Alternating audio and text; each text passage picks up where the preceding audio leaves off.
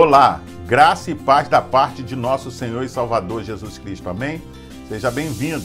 Você está no canal Beit Sefer, Escola Bíblica à Distância. Eu estou grato a Deus e feliz pela sua audiência, por você participar semanalmente conosco através das nossas publicações. Nós estamos estudando a revista Palavra e Vida da Convenção Batista Fluminense, cujo tema central para esse trimestre será Jesus, Vida e Obra. Hoje, na lição de número 8, o tema será a cura de toda dor. Os milagres são manifestações da parte do Senhor que evidenciam seu poder, autoridade, divindade e missão. Também serviram para consubstanciar, dar credibilidade à obra que estava realizando. Você pode conferir isso em 1 Coríntios, capítulo 1, verso 22. Destaco aqui dois conceitos sobre milagre do dicionário Aurélio, afirmando que é fato sobrenatural oposto às leis da natureza. E do dicionário Michaelis, quando leciona que é fato ou acontecimento fora do comum, inexplicável pelas leis da natureza. A palavra milagre é muito significativa e facilmente ligada à pessoa de nosso Salvador e Senhor Jesus Cristo. O Messias divino, vista na encarnação do Verbo. Você pode ver isso no Evangelho de João, capítulo 1, verso 14. Enquanto o inimigo articulava os seus ardis e os homens voltavam-se para si mesmos, empreendendo ações egoístas, Jesus operava milagres, maravilhas divinas, sinais extraordinários e miraculosos, mostrando grande diferença em relação aos seus adversários.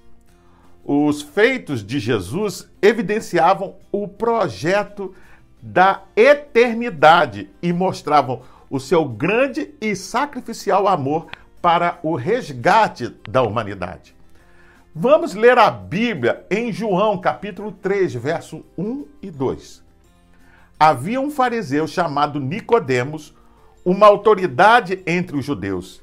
Ele veio a Jesus à noite e disse: Mestre, sabemos que ensinas da parte de Deus, pois ninguém pode realizar os sinais miraculosos que estás fazendo se Deus não estiver com ele. Vamos orar? Pai, nós te louvamos, ó Deus, e te agradecemos pelo privilégio de mais uma vez estudar a tua palavra. Nos ajuda a compreendê-la, ó Pai. Nos abençoa nessa lição, em nome de Jesus. Amém. Segundo o livro Foco e Desenvolvimento no Novo Testamento, os milagres de Jesus também são apresentados como prova de suas reivindicações messiânicas. Alguns de seus milagres, como o acalmar a tempestade no mar e as multiplicações dos pães, estavam associados a atividades manifestamente divinas do Antigo Testamento servindo também como prova de sua divindade. Jesus demonstrava sua autoridade messiânica por meio de milagres de cura, milagres sobre as forças da natureza e milagres de restauração. Em cada uma dessas três áreas, três eventos ilustram o poder messiânico de Jesus. Desta forma, muitos foram os milagres por Cristo operados, conforme registrado nos evangelhos, revelando eficácia, plena suficiência, superioridade e domínio de Jesus sobre todas as coisas, como por exemplo, a morte e o inferno, o diabo e seus agentes, as enfermidades e, por remate, a própria natureza. Conquanto a expressão muitos milagres esteja aqui mencionada, devo ressaltar que o Senhor Jesus realizou muito mais do que isso.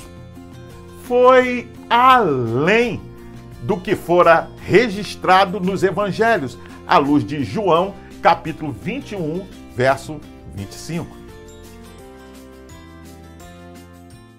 Jesus desafiou a força da natureza, demonstrou que tem domínio diante das enfermidades, sob as potestades das trevas, sobre a morte e o pecado, e também sobre o inferno. Tudo isso para testificar o poder que, como Deus, possuía.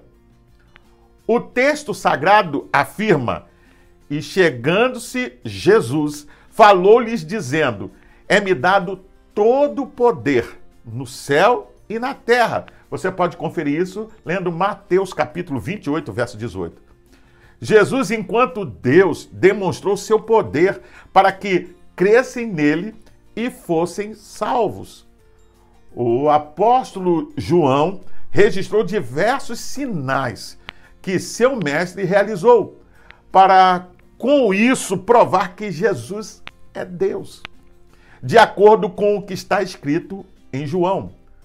Vamos ler a Bíblia em João, capítulo 20, verso 30 e 31. Os discípulos de Jesus o viram fazer muitos outros milagres, além dos que são mencionados neste livro. Mas estes estão registrados para que vocês creiam que ele é o Messias, o Filho de Deus, e crendo nele, tenham a vida o livro Palestra Introdutórias à Teologia Sistemática diz que o cristão rejeita o deísmo porque acredita que temos uma revelação especial de Deus na Bíblia. Que Deus está presente no universo, em seu ser, bem como em seu poder. Que Deus exerce um controle providencial constante sobre toda a criação que Deus responde orações, que ele às vezes usa milagres para o cumprimento de seus propósitos. Por isso, além de mostrar seu poder para que crescem nele, ele tinha sido enviado por Deus. Jesus veio fazer a vontade do Pai. Porque eu desci do céu, não para fazer a minha vontade, mas a vontade daquele que me enviou. Você pode conferir isso lendo Evangelho de João, capítulo 6, verso 38. Em momento algum, Jesus queria chamar a atenção para si, ou somente atrair uma multidão com seus feitos milagrosos com o fim de obter fama e dinheiro. Ele curava, saciava a fome das pessoas e ressuscitou os mortos, porque jamais deixou de socorrer os necessitados e aflitos, pois compadecia deles. O sofrimento e a dor das pessoas que o cercavam chamavam-lhe a atenção e por isso ele sentia misericórdia e agia como para socorrê-los. E Jesus, saindo, viu uma grande multidão e, possuído de íntima compaixão para com ela, curou os seus enfermos. Você pode conferir isso lendo Mateus capítulo 14, verso 14. Se Deus é o criador do mundo, ninguém pode negar-lhe o direito e o poder de intervir nele. Você compreende isso? Aquele que crê em Deus como soberano de vontade livre e pessoal não pode negar-lhe a possibilidade dos milagres. Uma vez admitindo-se que Deus é um ser pessoal, onipotente e livre para agir, crer que ele possa intervir no mundo é uma conclusão já envolvida na crença em ser livre, pessoal e onipotente. Vamos ler a Bíblia em Isaías capítulo 40, verso 12 ao 15, verso 18 a 19 e o 25. Quem mais poderia ter na concha de suas mãos os mares e oceanos? Quem mais seria capaz de medir palmo a palmo o céu tão imenso? Quem poderia medir o peso da terra, de cada montanha e de cada morro? Quem poderia orientar o Espírito do Senhor? Quem poderia ensinar alguma coisa ou dar conselhos a ele? Por acaso, alguma vez ele precisou de conselhos?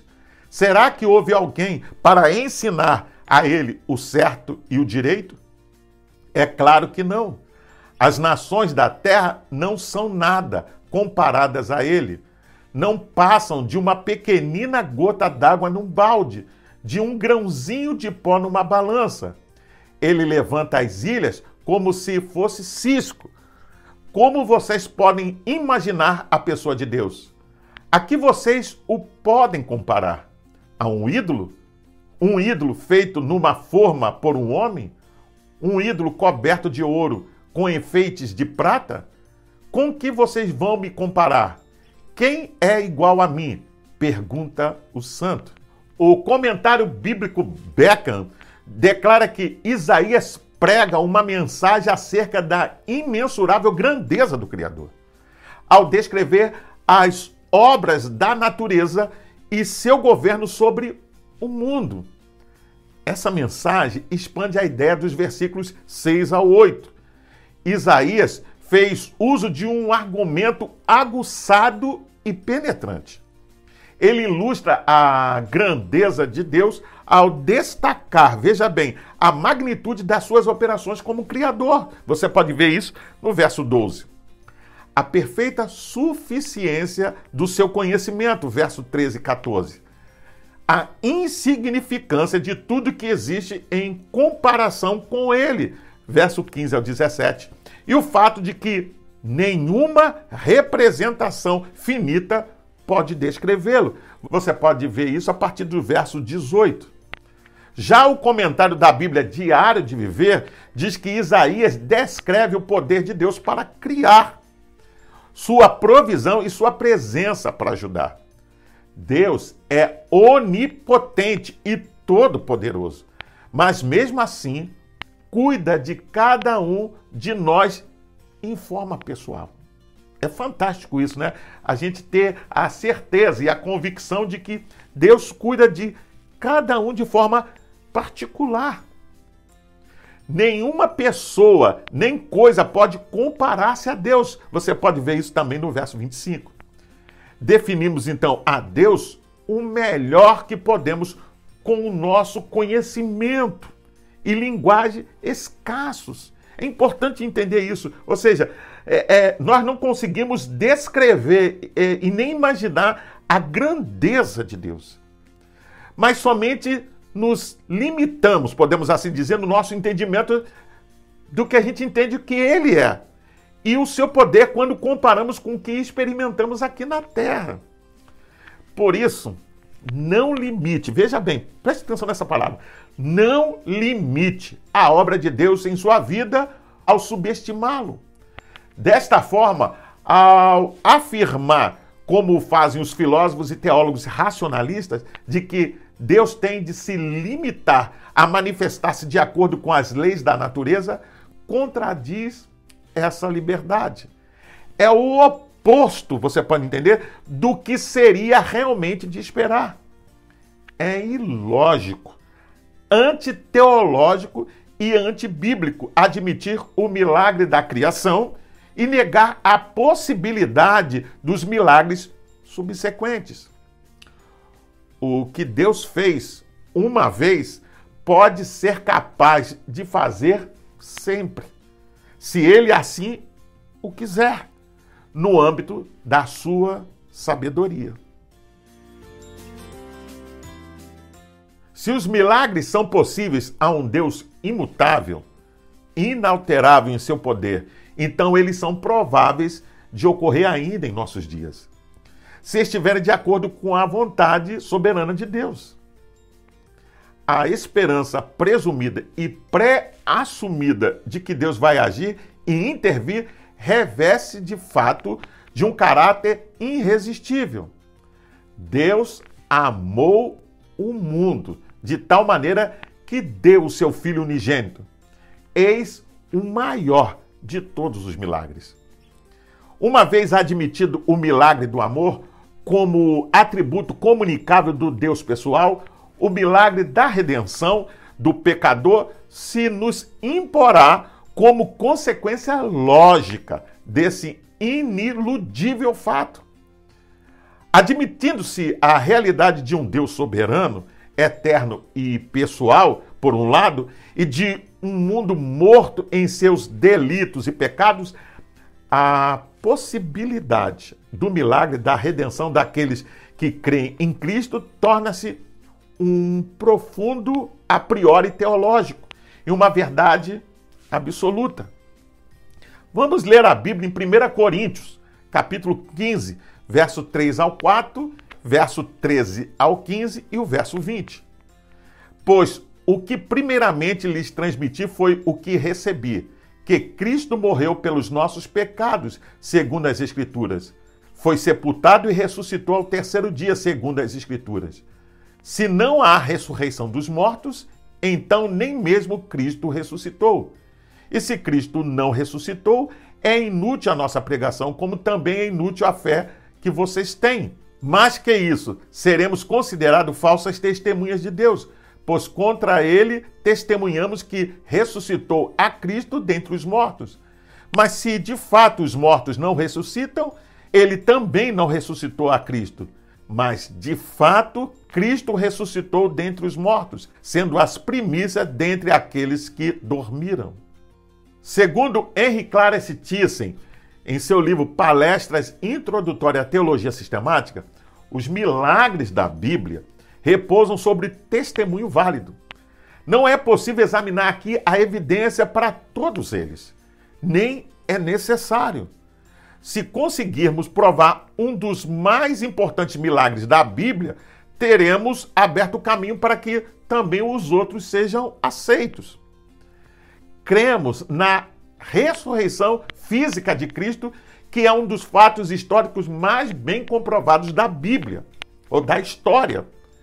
Paulo não argumenta em favor da ressurreição de Cristo, mas usa como prova, veja bem, do fato de que todos os crentes ressurgirão da mesma maneira. E que na igreja, no Novo Testamento e no dia do Senhor, temos testemunho comprobatório da historicidade desse grande acontecimento. E se a ressurreição de Cristo é um fato histórico, então o caminho para a aceitação de outros milagres está aberto. Infelizmente, o filósofo holandês do século XVII, Benedictus Spinoza, negou a possibilidade de milagres, porque não cria na existência de um Deus pessoal. O filósofo inglês David Hume negou a probabilidade dos milagres, porque negou a liberdade de Deus e o aprisionou no mundo que ele tinha criado, com suas leis invioláveis e inalteráveis. Um milagre para os filósofos racionalistas seria um ato de violação de Deus, de seu espaço hermético e do, de suas próprias leis naturais se o miraculoso não faz parte nem mesmo dos desígnios e propósitos eternos de Deus e de seus atos na história, então não se deve orar junto ao leito de um enfermo e moribundo.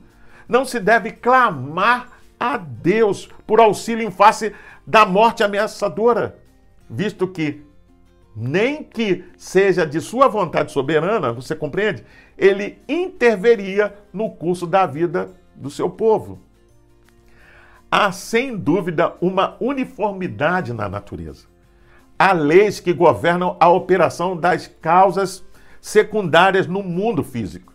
Todavia, isto não significa que Deus não possa deixar de lado as leis da natureza e não possa produzir um efeito extraordinário que não resulte de causas naturais. Quando Deus opera milagres, produz efeitos extraordinários, de maneira extraordinária. Houve teólogos reformados mais antigos, séculos é, 16 ao 18, os quais não hesitavam em falar dos milagres como completamente improváveis de acontecer, visto que seria uma ruptura ou violação divina das leis da natureza. O Dr. Charles Oddig, em sua obra Conteúdo da Teologia, assim afirma: quando se há um milagre, as leis da natureza não são violadas, mas são superadas num determinado ponto por sua superior manifestação da vontade de Deus. As forças da natureza não são anuladas ou suspensas, você compreende? Mas são apenas neutralizadas num ponto particular, por um poder superior a elas. Quanto aos milagres, os cristãos podem ser definidos os cessacionistas, os quais afirmam categoricamente que os milagres ocorridos no passado do povo de Deus e, mais pertinentemente, na igreja primitiva, não podem acontecer na presente era. Os contemporanistas, os quais afirmam que os milagres que aconteceram no passado fazem parte da fatualidade de Deus para a sua igreja e ainda podem acontecer e se assim Deus o quiser. Os normativistas, os quais afirmam que os milagres acontecidos nos tempos bíblicos têm necessariamente que acontecer em nossos dias. Para Henry Clarence Thyssen, um milagre genuíno é um acontecimento fora do comum, que realiza uma obra útil e revela a presença e o poder de Deus. Um milagre verdadeiro é um acontecimento fora do comum, por não ser o mero produto das chamadas leis naturais. Ele diz ainda que há muita oposição hoje aos ensinamentos que dizem respeito aos milagres. Todos os sistemas naturalistas, panteístas e deístas rejeitam a priori a realização de milagres. Para eles, o universo é uma grande máquina autossustentada. Hume objetou que milagres são impossíveis, pois são violações da lei da natureza. E que são incríveis, pois contradizem a experiência humana. Para Henry Clarence Thyssen, milagres genuínos são uma revelação especial da presença e do poder de Deus provam a sua existência, cuidado e poder. São ocasiões nas quais o próprio Deus, como que sai de seu esconderijo e mostra-se ao homem que é um Deus vivo, que ainda está no trono do universo e que é suficiente para todos os problemas do homem. Ele acredita que milagres ainda acontecem e que não são contrários à experiência dos dias de hoje. Por fim, como filhos de Deus e servos do Senhor Jesus, podemos afirmar com segurança as seguintes verdades. Primeira, que os milagres não foram realizados por Deus de maneira acidental ou extemporânea, ou seja, que acontece inoportunamente, fora do momento oportuno, impróprio para o tempo. Segundo, que nunca foram realizados por Cristo como exibição de poder ou destinado a provocar admiração. Terceiro, que os milagres realizados pelo Senhor Jesus foram feitos atestatórios da sua messianidade e deidade. E quarto, que os milagres acontecidos na história tinham como finalidade princípio a manifestação da glória de Deus.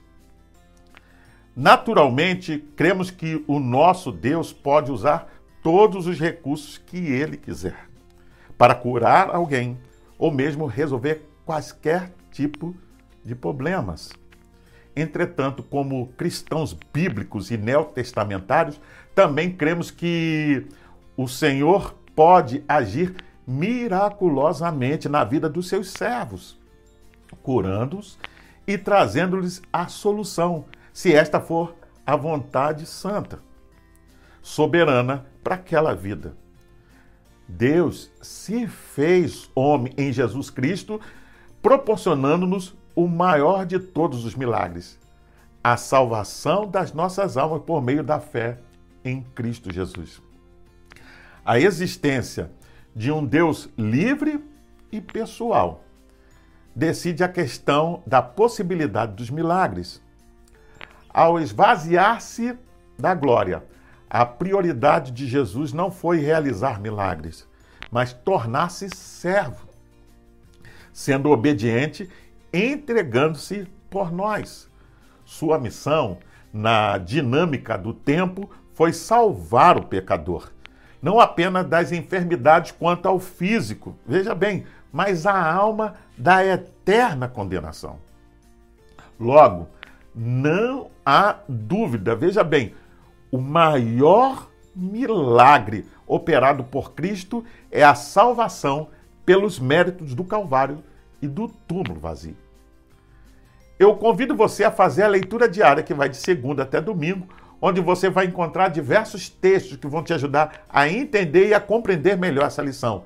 Você também pode baixar a revista Palavra e Vida da Convenção Batista Fluminense. Basta acessar o link que vai estar na descrição desse vídeo. Você entra, se cadastra e baixa para o seu tablet, celular ou computador. E não só vai poder rever essa lição, mas acompanhar futuras lições.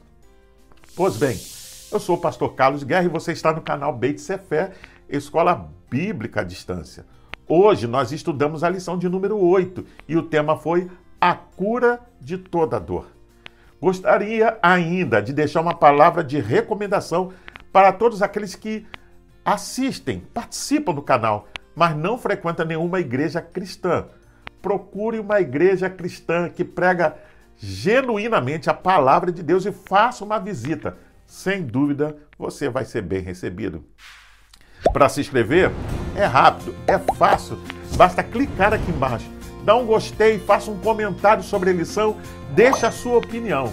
Não esqueça de acionar o sininho para receber as futuras notificações e compartilhe com seus contatos nas suas redes sociais para que mais e mais pessoas tenham acesso ao conteúdo dessa lição. Você também pode ouvir esta lição acessando o seu podcast preferido. Até o próximo encontro, nos vemos em breve. Fique na paz. Deus te abençoe.